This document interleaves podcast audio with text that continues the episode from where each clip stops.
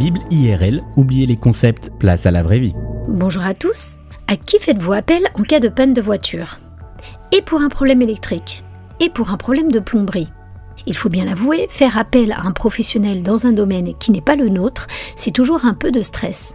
Comment être sûr qu'on ne va pas se faire arnaquer? Comment savoir si la facture correspond au vrai coût du dépannage?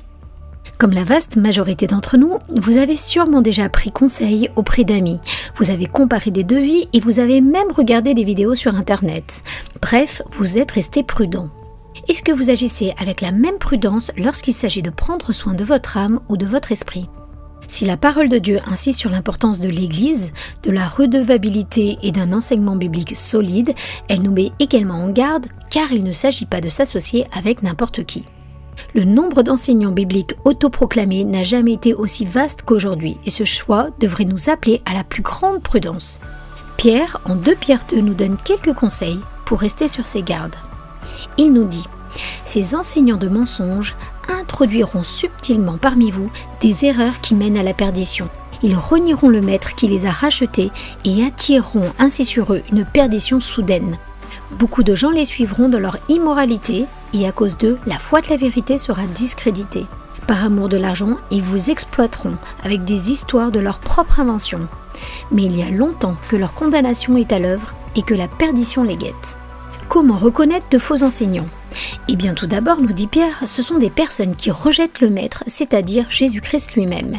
Jésus est à la fois le représentant de la race humaine, mais aussi Dieu de toute éternité. Jésus est mort à la croix, mais il est ressuscité trois jours plus tard. Et si quelqu'un rejette ces vérités bibliques fondamentales, alors vous avez affaire à un faux enseignant. Ça élimine déjà pas mal de sectes et de religions dites chrétiennes. Deuxième critère, Pierre nous dit que ces faux enseignants mènent une vie immorale et que ceux qui les suivent font de même et calomnient ceux qui marchent dans la vérité. Avez-vous affaire à quelqu'un qui aime les petits arrangements entre amis? Un séducteur? Un manipulateur qui critique ceux qui marchent dans la vérité? Ne vous laissez pas séduire par un beau discours. Un véritable enseignant se doit d'être avant tout une personne humble et droite qui marche dans la vérité. Troisième critère, Pierre nous dit que ces faux enseignants exploitent ceux qui les écoutent à cause de leur cupidité.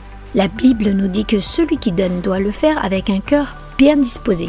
Le faux enseignant, lui, exploite la crédulité des gens pour s'enrichir personnellement car il aime vivre dans le luxe. Un véritable enseignant biblique, au contraire, est simple, généreux et il ne cherche pas à s'enrichir. La Bible est claire, le sort de ces faux enseignants est déjà fixé, et Dieu leur demandera des comptes en temps et en heure.